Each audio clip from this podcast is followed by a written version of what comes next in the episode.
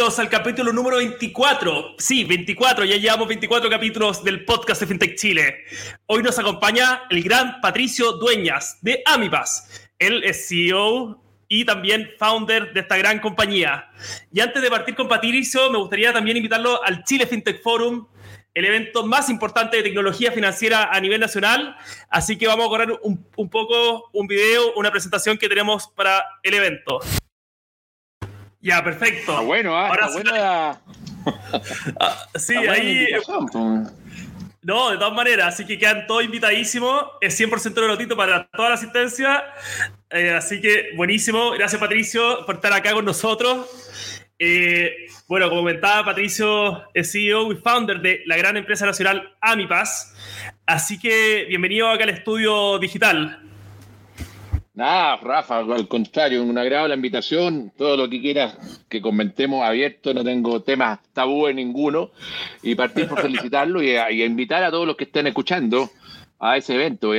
Si queremos cambiar las cosas, si queremos construir un Chile mejor, si queremos tener mejores emprendedores, si queremos tener mejor regulación, la una de las maneras, una de las maneras que tener, es, es asistir a este tipo de eventos, darle fuerza, darle volumen, hacernos visibles eh, si sumamos muchas voces, obviamente que la autoridad va a estar mucho más atenta a nosotros, eso sin ninguna duda, así que la invitación la refuerzo y tenemos que estar ahí, tenemos que estar todos porque somos todos parte del ecosistema, sin duda. Y un, sistema que un ecosistema que lo queremos más robusto, lo queremos, lo queremos mejor, lo queremos crecer, que, que, que, que nos, den, que no, nos den los espacios de justicia, de equidad y, y de posibilidades de desarrollarnos, porque el talento está. Eso sí que no, no me cae ninguna duda. El talento lo tenemos y es sobra.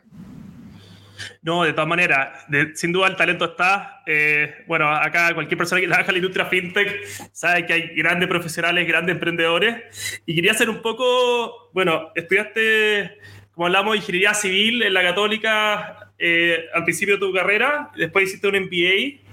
Y después, bueno, de todo el tema de estudio, quería ver si nos podías contar un poco, Patricio, ¿Cómo ha sido tu vida profesional, emprendedora? Que ahí yo creo que hay muchísimo que aprender de ti.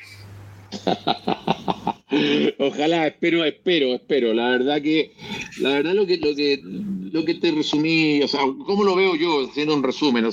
Eh, estudié, no sé, en, diversas universidades chilenas todas por lo menos unos 10 años, que hay entre ingeniería, posgrado y más grado, qué sé yo. Y, claro, lo que, lo que, lo que me queda como, como mirando para atrás en retrospectiva, más que las cosas técnicas específicas, es ese sentido común, ese sentido de humanidad, esa capacidad que me, me construí para poder conectarme con las personas, ¿ok? Y, no y, tratar de identificar siempre la esencia y la esencia de las cosas. Porque eso es lo que no cambia. Te pongo el caso Uber. ¿Qué es lo que hizo Uber? Juntó a, gente que quería trasladarse en un punto de la ciudad. Eso, esa esencia de trasladarse en un, de un lugar físico a otro, viene antes era en burro, inicialmente era a pie, ok, mañana probablemente van a ser en aviones supersónicos unipersonales, no sé, va cambiando, pero la esencia, el trasladarse de un punto a otro es lo que no cambia. Y esa, esa es la gracia de, que me dejó toda la formación académica, te digo, tener esa, esa capacidad para ir a, a, descubrir la esencia de las cosas, porque eso no cambia. Y lo otro que no cambia nunca es que detrás de eso siempre hay un ser humano, siempre tendrá algunas características, más edad, menos edad, un color, otro color, gusto, pero siempre hay un ser humano y ese ser humano tienes que saber leerlo e interpretarlo. Entonces, yo diría que esos son los grandes legados que me deja el, haberme formado, el haberme, el, haberme, el haberme haber, leído, y tengo esa curiosidad intelectual estar siempre leyendo, pero con esa finalidad. ¿Cómo entender mejor a los seres humanos? Ok, hay algunos que cuesta entenderlo, basta ver lo que está pasando hoy día en el planeta, pero, pero, pero sacando esas excepciones, eh, eh, eh, el, resto de la, de la masa que, que, pisa la humanidad, que pisa el planeta, sí tiene, tiene, se te hace posible entenderlo y predecirlo y, con, y con, a través de eso llegar a ofrecerle soluciones, llegar a hacerle servicio, llegar con algo para ellos, con algo que te valoren, porque si no te lo valoran y no logras leer bien eso, el éxito de tu emprendimiento está, está comprado está, listo. si, no te leen bien, si no logras tú leer bien eso, sonaste, o sea, no vas a llegar a ningún lado. Y lo otro que me deja después la, la vida profesional previa a emprender eh, eh, eh, es ya meterse a la cosa más dura, la cosa más de management.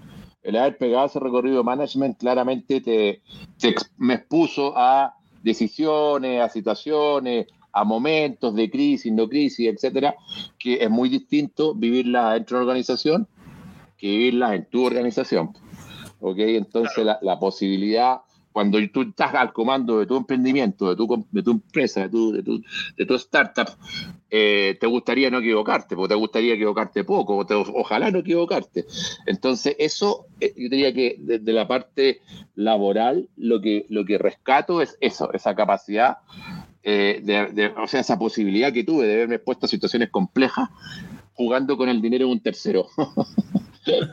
que siempre va a ser súper, súper, súper, mucho más agradable que jugar con, con, tu propio dinero. Entonces, eh, diría que eso, eso es lo que resume un poco, y esas dos cosas las metí en la juguera y las puse a, a, un desarrollo propio, que ya, ya era, por lo demás, era lo que siempre venía haciendo, ¿ah? el, bichito del emprendimiento y el hacer cosas, siempre en mi vida estuvo presente, siempre, siempre, siempre. Y te puedo dar algunas algunas cosas. Tú me quería comprar una casa más grande el departamento chico donde vivía y no, no, no lo conseguía porque no tenía la plata.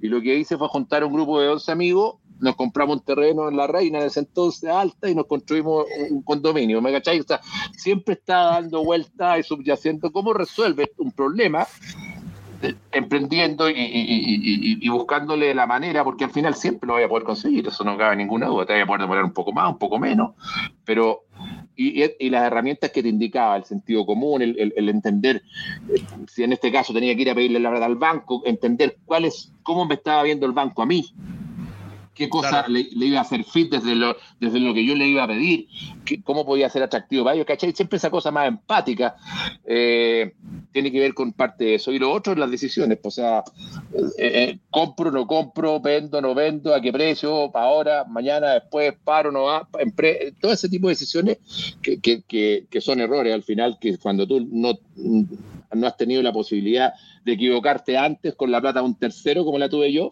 obviamente que es mucho más doloroso cuando lo haces con tu plata. No, de todas maneras. Y ahí, bueno, la recomendación para todos los emprendedores, porque este podcast se lo escuchan muchos emprendedores de la industria, un poco es también aprender eh, trabajando y después emprender, ¿o no? Como para poder... Eh, o sea, a ver, eh, si tú me preguntáis cuál es el ideal, yo creo que no existe, pero es recomendable. O sea, si, es, recomendable poder quemar alguna. Y, basta ver, basta ver alguna experiencia de hijos de, empresarios, de grandes empresarios, ¿qué es lo que les dicen cuando hacen, arman estas estas organizaciones familiares? Anda y empleate en una empresa por lo menos cinco años previo a que llegues aquí al directorio de Falabella, por decir algo, estoy dando un, caso hipotético, ¿ok? Para sentarte aquí en el directorio de, la empresa nuestra, tienes que haber tenido algún recorrido previo o alguna formación universitaria o académica, pero ojalá laboral, laboral dura, o sea, que te toque negociar con sindicatos, que te toquen cosas entretenidas, porque esas son las que te van a dar la fortaleza, el conocimiento, te van a llevar a, una situación, a situaciones extremas que cuando la tengas que poner tú en tu compañía, obviamente que te va a ayudar muchísimo, te va, a tener más claridad, va a tener más, más, más, más, seniority, va a tener, a tener más herramientas para resolver mejor. Yo eso lo recomiendo de todas maneras. De todas maneras, Pato. Y ahí. Ahora, espérate, espérate un poquito, Rafa. Es que, no solamente. es que no solamente. Porque no todos tienen esa posibilidad. Y yo con eso no estoy diciendo. Diciendo que obligadamente lo tengan que hacer, porque también esa experiencia se puede contratar. Es como cuando tú, tú si tenías un problema médico, ¿tú qué vas a hacer? Vas a ir a contratar el servicio de un médico, pues. Acá, si no tenéis la experiencia, vas a ir a contratar, pues. Pero darle un espacio importante a esa experiencia, escucharla, ¿okay? a, personas que hayan pasado por circunstancias parecidas o extremas, eh, o duras o difíciles, de apretones, de crisis, de qué sé yo, eso te, te ayuda, porque si tú no las viviste, vas a creer que el mundo es como lo estás viviendo. Y no necesariamente va a ser siempre así. A eso me refiero, ¿ok? No, va de todas maneras. Y ahí quería hacer un poco eh, dentro de tu experiencia, porque bueno, AmiPass es muy conocida, yo creo que es cosa de entrar a cualquier restaurante chileno, cualquier eh, tienda y va a haber, va a haber siempre el loguito de, de AmiPass ahí y la forma de pagar con AmiPass. Y quería hacer un poco ¿Cómo eh, o qué, de todas tus experiencias profesionales previas, cuál fue la más importante para, para? Bueno, la, creación de Amipas. Siempre, estuve yo en empresas con chimenea. Vale decir, producíamos bienes físicos, ¿ok? Eh, estuve en Goodyear, estuve en Exxon, estuve en, en, una fábrica de envases chilena, Coreza, que ahí realmente hice un posgrado en vivo, porque fue durísimo. Con, buena Coreza con, con, quiebra de empresa, con negociando con los sindicatos, con los proveedores, entonces me, me, me, me, hizo ser muy rudo, o sea, me metí en una cosa ruda que me, ayudó mucho a formarme, pero siempre en empresas con chimenea. Cuando salté a, a, trabajar con los franceses en Soexo, ahí primera vez que me conecté con el mundo de los servicios, a lo intangible, ¿ok? Eh, y yo diría que eso me marcó. O sea, como tenía el bicho del emprendimiento siempre, en otro momento anterior había hecho una, una fábrica de troquelados de madera, de, palos de, de, baja lengua, de palos de lado en Puerto Montt, me acuerdo, eh, con el primer fondo de capital de riesgo que se creó en Chile, bueno, hace más rato que el diablo. Eh, y Cercoté, y en fin, y, me acuerdo que trabajaba yo hasta las 5 o 6 de la tarde en esa, la empresa en que estaba en ese entonces, y me trasnochaba toda la noche preparando las evaluaciones de proyectos, para ir a conseguir las luces y qué sé yo, que he entretenido, claro, pero, eh, pero bueno, este, yo diría que la última parte laboral fue la que me marcó el futuro, porque cuando decidí dar el paso al costado, claro, ah, ya, ya entendía vuelvo de nuevo a lo que te dije, entendía más cómo se conectaban los players en este mundo, en este caso la administración de, beneficios corporativos, ¿ok? Que es un poco lo que está haciendo Betterfly hoy día. Eh, entendía cómo se jugaban, qué, variables decidían, cómo, decidían, qué, cosas les importaba. Entendí mucho más eso que me, dio las herramientas para decir hoy aquí, eh, lo, lo que viene ahora es esta cosa digitalizarla. Y ese fue el paso que di. ¿ok? Por lo que, porque claro, cuando di el salto, la penetración de Internet iba hacia arriba en el planeta. Eh, cada, cada, día más personas en el planeta tenían eh, celulares o móviles y cada día lo hacían las propias compañías trabajando para el, propósito que se me que tenía en la cabeza, ah, poniéndole cada día más inteligencia a los, teléfonos celulares. Entonces, todas esas cosas me sumaban. Por otro lado, tenía a un grupón apareciendo en, Estados Unidos eh, con mucha fuerza, operando en este concepto de beneficios, descuentos y demás. Eh, eh, y toda esa cosa la metí en la juguera. Y dije, no, aquí esta cuestión partimos y morimos digitales.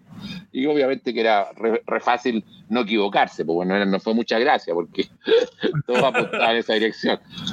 No, obviamente que irá. Obviamente, muchas gracias. Y cuéntanos un poco para la audiencia, porque también tenemos audiencia regional que a veces no le ha tocado eh, trabajar con Navipass. ¿Qué hacen en Navipass? ¿Cuál es ahí el modelo de negocio? Si nos puedes contar un poco sobre la empresa. Bueno, Amipass parte como una, ya lo, lo, lo, esbozaba, parte como una empresa que se dedica a administrar beneficios y particularmente un, beneficio que es el de alimentación, con foco ahí. Ya, ya explico por qué de empresas, tanto públicas como privadas. De ahí, de ahí venimos, ¿ok? Eh, ¿Y por qué alimentación? Porque es un hecho que a, los que, no nos estoy viendo a todos, pero a todos los que estamos aquí, sin duda alguna, algo nos vamos a llevar a la boca, ya sea líquido o sólido. Y probablemente eso ocurra más de una vez en el día. Eso, eso casi sin duda alguna. O sea, se lo firmaría con los ojos cerrados. ¿Ok? Eh, por tanto, tiene esa, tiene esa, esa virtud, esa cosa atractiva. Hay pocas cosas que ocurren con esa frecuencia, ¿ok? Y en esa cantidad, porque hay 7.500 millones de habitantes pisando, de personas pisando el planeta, y si no se van a morir de hambre, pensemos por un rato que no, esas 7.500 millones de personas tienen que llevarse algo a la boca. Claro a lo menos una vez al día, o, si con mala suerte, algo cada dos días, pero no puede pasar mucho más, más tiempo que eso, ¿ok? Entonces, tiene esa virtud y por eso el foco ahí. Eh, y esto decía para empresas públicas y privadas. Ahora, ¿qué giro le dimos a, Mi Paz? Porque nos dimos cuenta a poco andar, o sea, no, a poco andar a partir de hoy día para atrás, hace fin del año pasado, de que el planeta estaba teniendo, estaba perdiendo 50 toneladas de alimentos por segundo. Eso es lo que iba a parar a la basura. ¿Ok? Y estaba un fin de semana, me acuerdo, con mi familia en un hotel ahí en, en, la, zona central. Y me entra un llamado, yo me paro y voy a, voy a atender el llamado. Claro, me paro, me retiro y me quedo mirando hacia el interior del hotel, hacia como una terraza. Y veo un señor empujando un contenedor verde grande lleno de, restos de comida. Y dije, oh, aquí tenemos un problema. Este señor, mire lo que lleva ahí. Es comida que no, no, no, no se consumió va a destino a la basura. Claro. Y después empezamos a, ver datos y lo que les dije recién, o sea, cada un segundo 50 toneladas de basura, o sea, si eso lo lleváis al año, son 518 millones de toneladas de, de, de, alimentos. Un tercio de los alimentos que se producen en el planeta van a parar a la basura. Y ahí dijimos, no, en Amipaz tenemos la herramienta, estamos al lado del consumer, que sería el colaborador, el colaborador de la empresa. Tenemos soluciones desde el lado del merchant para ayudarle no solamente a captar la transacción, sino que a gestionar su negocio. Y ya lo habíamos incorporado a raíz de la pandemia, lo habíamos incorporado ya no solamente soluciones desde el punto de vista presencial, físico, en la tienda física, sino que también digital, e-commerce, ¿ok?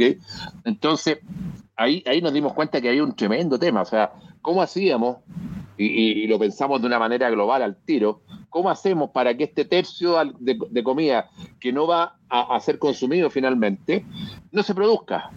Porque al producirse, emitiste CO2, consumiste agua si tuviste que regar esas cosas, etcétera, porque los productos los plantáis en el campo, hacen todo el, viaje de la cadena productiva, sea probablemente alguna fábrica, ahí ya en la cadena logística ya lo trasladaste de un punto a otro, ya emitiste CO2, en la fábrica no, ni, expliquemos lo que sigue ocurriendo, más aún si lo envasáis en plástico en un envase que, no, no, sea, no sea biodegradable, generaste más contaminación. Entonces, ese tercio de alimento que no se consume generó mucho daño al ambiente y ahí es donde dijimos, a final del año pasado, digo, aquí tenemos algo que hacer.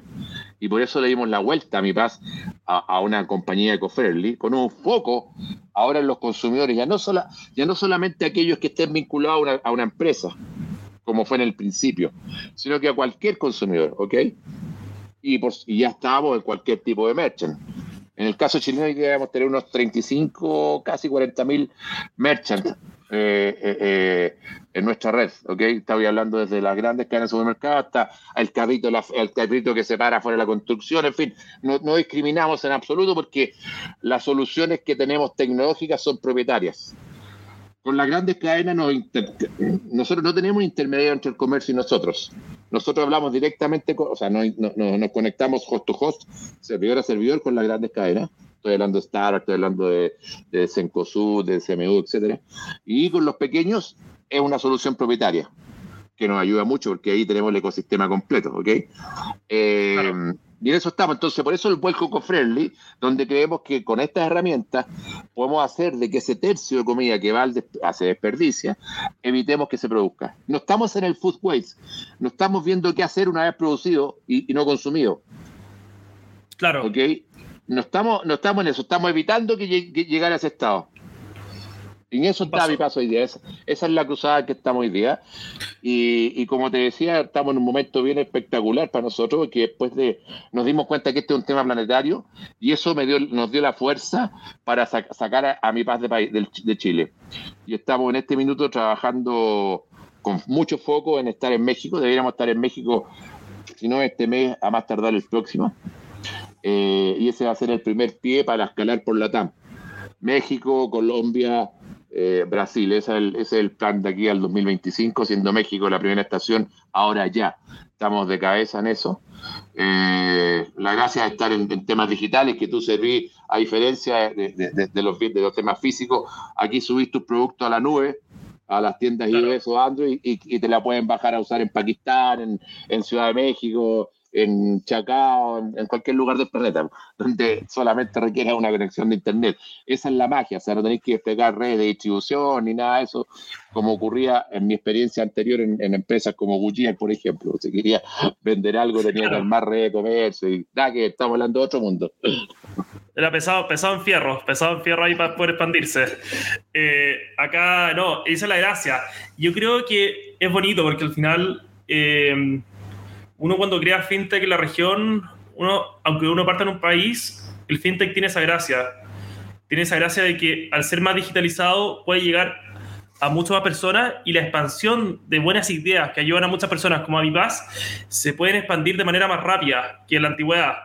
Antes quizá, no sé, era mucho más intensivo en, quizás si uno quería hacer un sistema como Mi Paz, requería tener una tarjeta física o algún verificador físico, más muchos fierros, quizás el tema de los, de los terminales, por ejemplo, del supermercado, en la tienda, pero ahora con lo digital la expansión es sin límite, ¿o no, Patricio?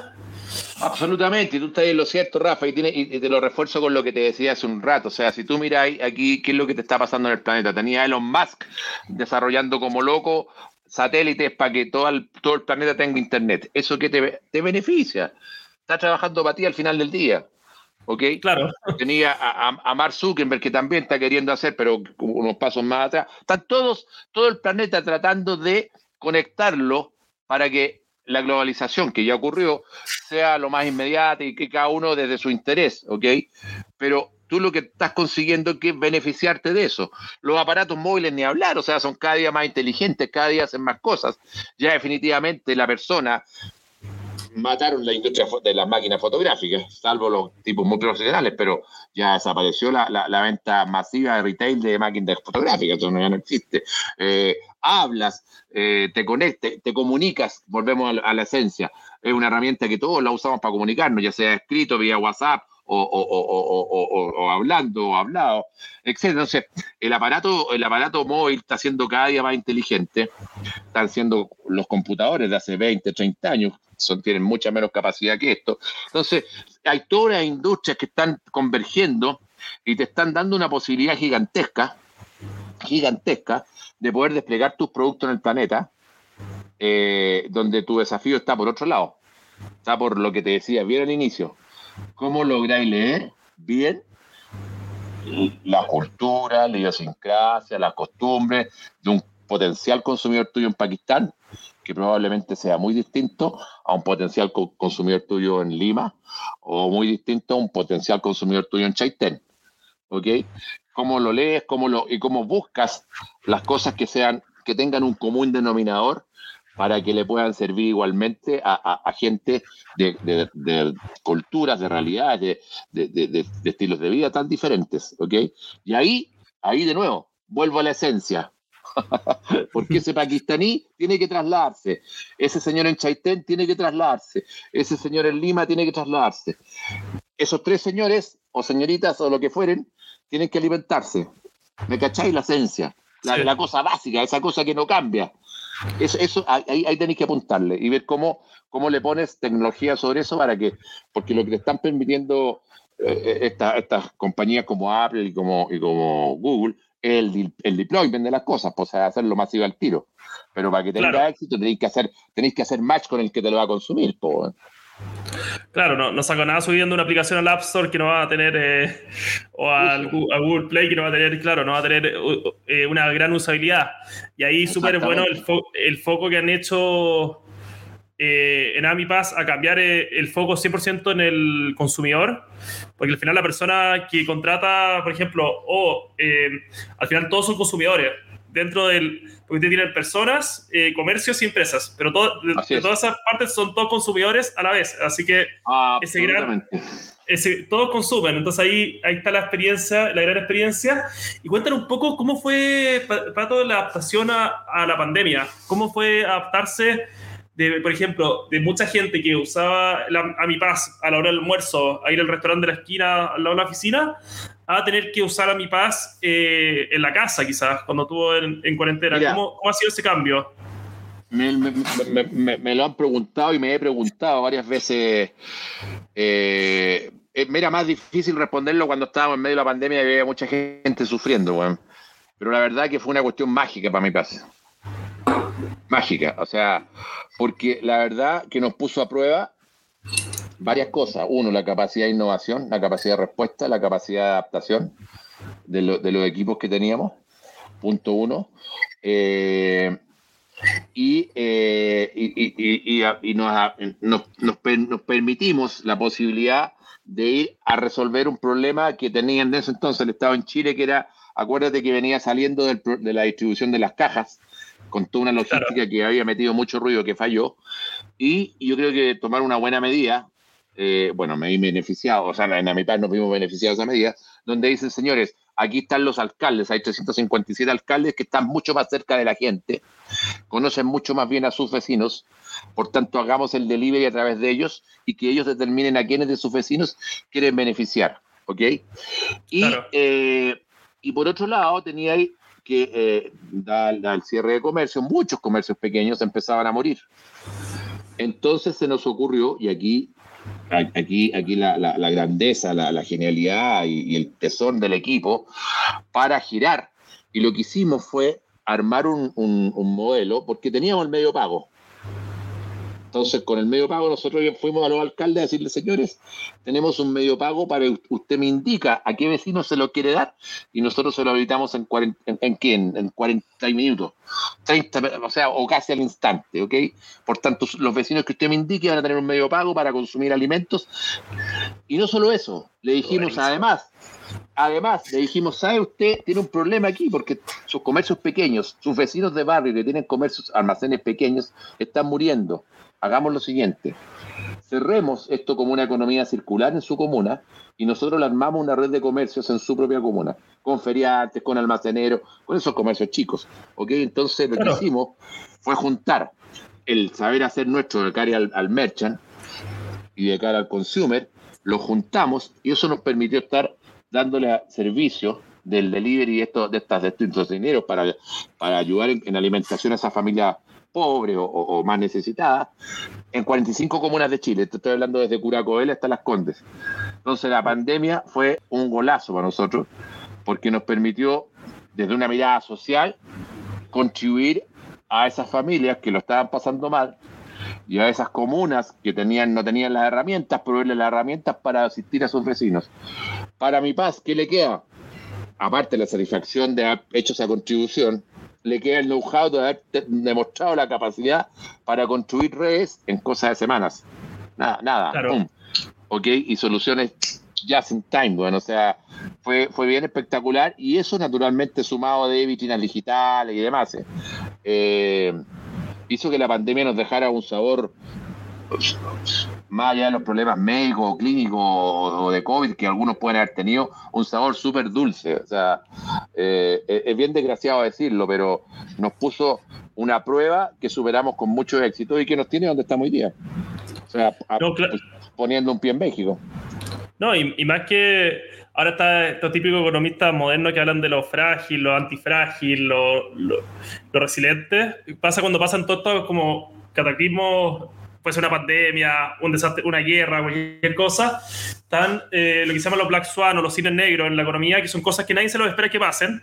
Y hay, eh, hay tres tipos de empresas. Una que son las frágiles, que la, ese, ese como escenario eh, inesperado que, por ejemplo, es el COVID.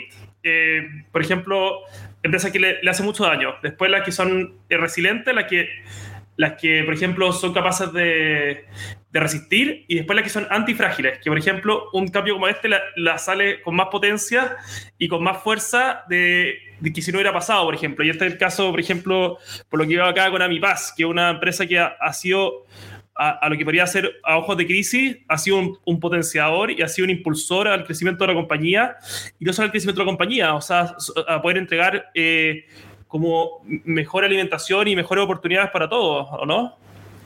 Exactamente, eh, y, te lo sumo a eso a, otro hecho, o sea, pusiste a prueba liderazgo, pusiste a prueba, porque cuando está en un, en un, cuando el día 15 o 16 de marzo, ya no me acuerdo del 2020, te dicen, señores, todos se guardan, no sale nadie a la calle, y empieza la semana siguiente, muy pronto la ley de suspensión temporal del trabajo, obviamente que la, la, duda, la incertidumbre eh, eh, empieza a cundir, pues.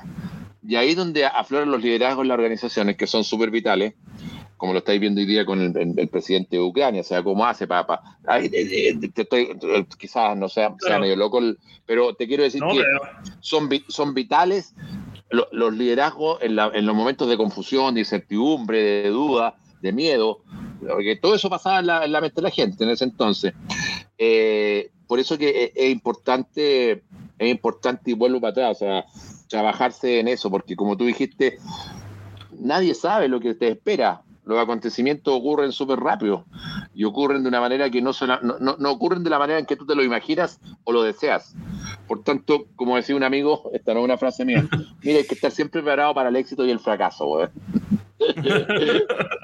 Porque hay a tener que navegar con las dos cosas, ¿ok? Eh, y ahí el que esté mejor preparado, obviamente que le va, le, va, le va, va, a poder surfear mejor esos momentos. Y, y claro, o sea, lo que tú dijiste hace un rato, una compañía como esta tuvo esa capacidad, demostró esa capacidad. No es la capacidad de patoveña, o sea, yo solo no hago nada, weón, nada. Si no tengo los equipos detrás mío alineándose, eh, creyéndome, eh, poniendo su dedicación y yendo a veces a situaciones límites, porque había que salir cuando estaba la pandemia súper viva, había que ir a hacer cosas presenciales, eh, conseguíamos los permisos y toda la cuestión, pero había, nos exponíamos a un nivel de riesgo.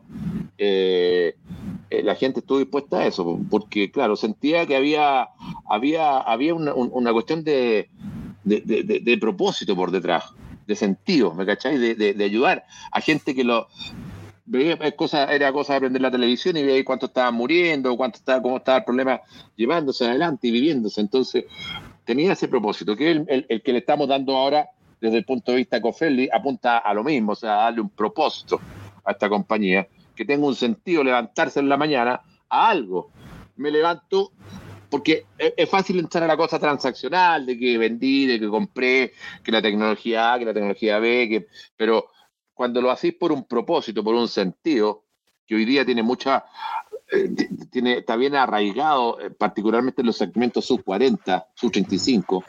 Basta, no, hay que ir muy lejos para irse a la elección del, del, actual presidente de Chile. O sea, mucho tuvo que ver el foco que tenía en lo ambiental, entre otras cosas, pero había una componente importante de gente que lo, lo apoyó, lo, lo, lo, acompañó por esa razón. Entonces, eh, tenía un propósito, tenía un sentido, y eso le da, enriquece, enriquece más la, a la organización, enriquece, y a las personas que están dentro de la organización, pues sin duda alguna. No, de, todas maneras, y cuéntanos un poco, Pato, cómo funciona tu equipo, cuál es, cómo funciona la organización en sí. Eh, ¿Cuántas personas trabajan? Eh, ¿cuál es, cómo, funciona un día a día en Amipaz? Mira, mira la, la, gracia que tuvo la pandemia es que nos atrevimos a hacer algo que veníamos pensando, pero que lo, lo, finalmente lo, implementamos. Hoy día tenemos equipos repartidos por Latinoamérica. Tenemos gente contratada trabajando en Colombia, tenemos gente contratada en Argentina, etcétera, etcétera, etcétera. O sea, hoy día no Y lo otro que hicimos fue cerrar completamente la oficina. Nos fuimos 100% teletrabajo. Eh, hay gente nuestra viviendo en Pucón, hay gente, no, es que esté, no es que esté temporalmente en Pucón, se fueron a vivir a Pucón, a hacer su vida en Pucón, o en Puerto Vara, o etcétera, ¿ok? O, en fin, en, varios. Entonces, eh, hoy día esto es una compañía full, full digital, o sea, de esa manera operamos. Ahora, eh, lo que yo siempre busco es que, es que los equipos o mis equipos, los directos míos al menos, estén muy empoderados, ¿ok? Y que yo solamente me limite a dar los titulares. Y que la, ejecución, la ejecución eh, sea completamente de ellos, ¿ok? Y que me vuelvan, no, no me estén volviendo cada cinco minutos a preguntarme, sino que estemos tan perfectamente alineados y que ellos tengan la capacidad para llevar adelante esa idea y ejecutarla, que eh, en el fondo generar intrapreneurship, intrapreneur adentro de la organización. eso eso es súper importante porque tú necesitas, yo tengo, hay un dato que yo no cambio, no puedo cambiar, son 24 horas al día, yo tengo 24 horas al día, eso es un dato, no tengo ninguna posibilidad de cambiarlo. ¿Ok? Y lo otro dato es que tengo una capacidad finita de talento, finita, no, no, hay no, es, no es infinita, es una determinada cantidad X de talento. Y si yo quiero multiplicar eso o ese talento, ponerlo para crecer, ponerlo en otras actividades, tengo que liberarme de algunas actividades.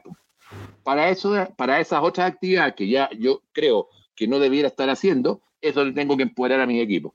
Por tanto, yo pongo mucho foco en eso, mucho, mucho foco en eso, de modo tal de dejarme para mí aquellas actividades que siento que por ahora son indelegables.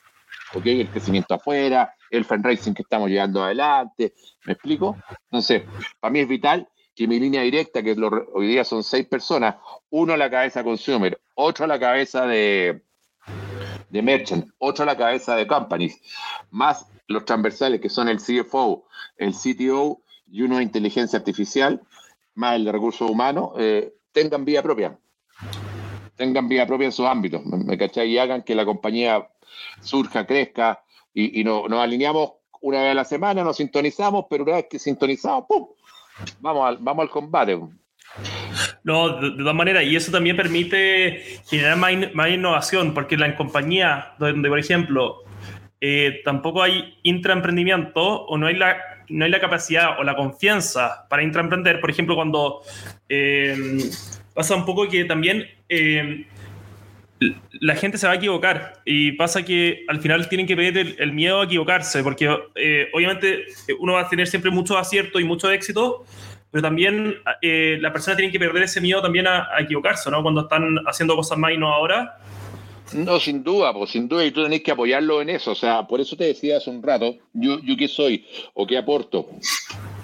El, el, el, cuando hay alguna duda y no hay una, no, no, se sienten confiados o, o, muy convencidos de lo que van a hacer o y cómo lo van a hacer, ahí estoy yo para que me pregunten.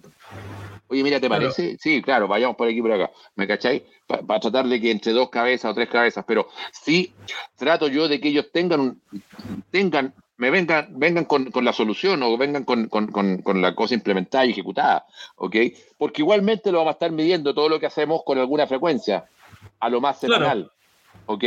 Y ahí vamos a ver al tiro si lo que estamos haciendo, lo que hicimos, o la decisión que tomamos fue la acertada, de modo tal de que no le demos mucho tiempo a que, a que la cosa corra y, el error ya lo vayamos a atajar cuando ya la cuestión ya, ya, es de una magnitud tal que o costó mucho dinero o mucho tiempo, que, que también es dinero.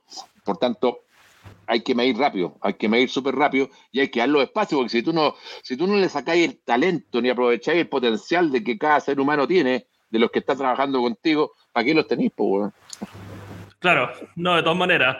Que pasan muchas organizaciones más, verticales y, que al final la cadena de mando hace que nadie se quiera arriesgar. Pero qué bueno ahí que a mi paz esté 100% enfocado en lo que es una organización moderna.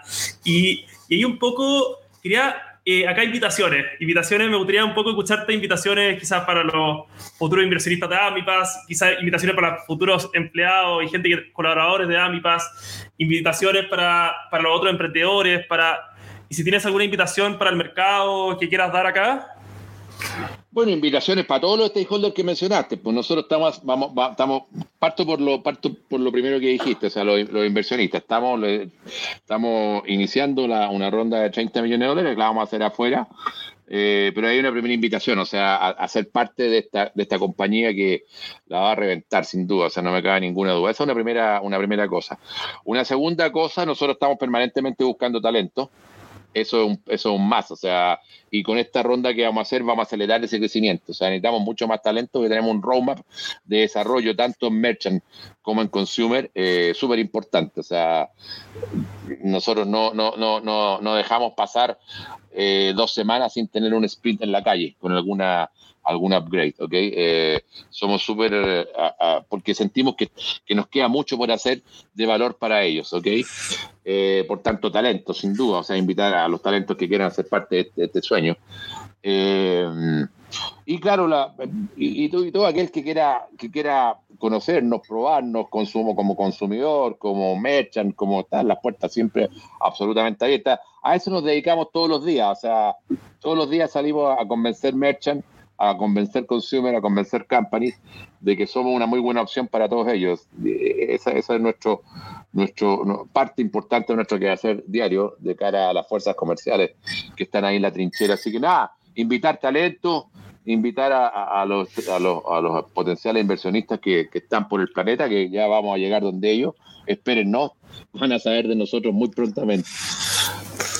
No, genial. Oye, eh, Pato, te agradezco en verdad muchísimo. Me encantaría sentarme a conversar, yo creo que unas dos, tres horas más contigo. Yo creo que hay mucho que comentar desde tu experiencia y desde Amipas. Así que, bueno, te agradezco por haber estado en el capítulo, del el capítulo número 24 del podcast de FinTech Chile. Nos vamos a seguir viendo. Esta es una industria que, que nos vemos bastante, así que muchísimas gracias por haber participado.